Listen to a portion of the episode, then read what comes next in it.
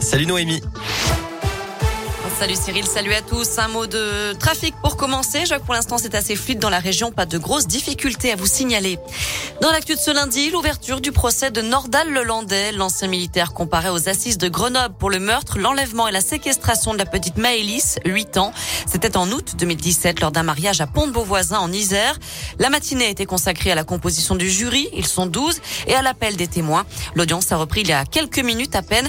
Les premiers témoins vont être entendus, audience à laquelle vous assistez pour Scoop, Céline Boucharla, et on a pu entendre les premiers mots de Nordal Lelandais. Oui, après la lecture de l'acte d'accusation pendant près d'une heure par la présidente de la Cour, ce document qui retrace l'enquête, Valérie Blin a demandé à Nordal Lelandais de se lever. Elle lui a d'abord lu les cinq crimes pour lesquels il se retrouve devant cette cour d'assises avant de lui donner la parole. En réprimant un sanglot, Nordal Lelandais, barbe de quelques jours et chemise claire, a d'abord présenté ses excuses à la famille de Maëlys avant d'ajouter « J'ai bien donné la mort à Maëlys, je ne voulais pas lui donner la mort ». L'ancien maître chien a ajouté qu'il s'expliquerait sur les faits au cours de l'audience. Pendant ce temps, sur le banc des parties civiles en face, les parents de Maëlys et sa grande sœur Colline font bloc. Jennifer, la maman, tient serré contre elle un portrait de sa petite fille. Cet après-midi, la Cour s'intéresse à la personnalité de Nordal Lelandais. Sa mère doit notamment être entendue. Le frère, une ex-petite amie et un ancien co-détenu de Nordal Lelandais n'ont pas souhaité assister au procès, mais la présidente a ordonné qu'ils soient recherchés. Ils sont donc contraints de venir témoigner. Je rappelle qu'il a déjà été condamné à 20 ans de réclusion pour le meurtre d'Arthur Noyer. Cette fois, il encourt la réclusion criminelle à perpétuité. Le verdict est attendu autour du 18 février. À la page des faits divers, cet accident ce matin à Saint-Etienne, une piétonne âgée d'une cinquantaine d'années a été renversée par une voiture place Jean Moulin. Grièvement blessée, elle a dû être transportée à l'hôpital selon le progrès.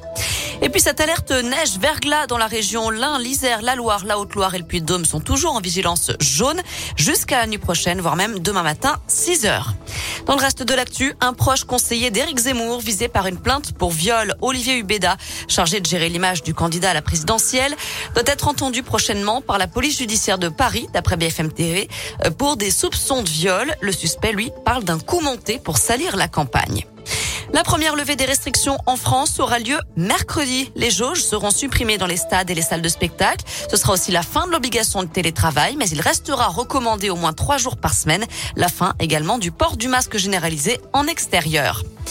En foot, plus que quelques heures avant la fin du mercato, d'après l'équipe, Enzo Crivelli a bel et bien signé à la SS. L'attaquant est prêté jusqu'à la fin de la saison. Voilà pour l'essentiel de l'actu. On jette un œil à la météo pour cet après-midi. Encore pas mal de grisailles et des averses attendues partout dans la région. Les températures varient. Elles sont comprises entre 4 et 8 degrés pour les maximales en Auvergne-Rhône-Alpes. Merci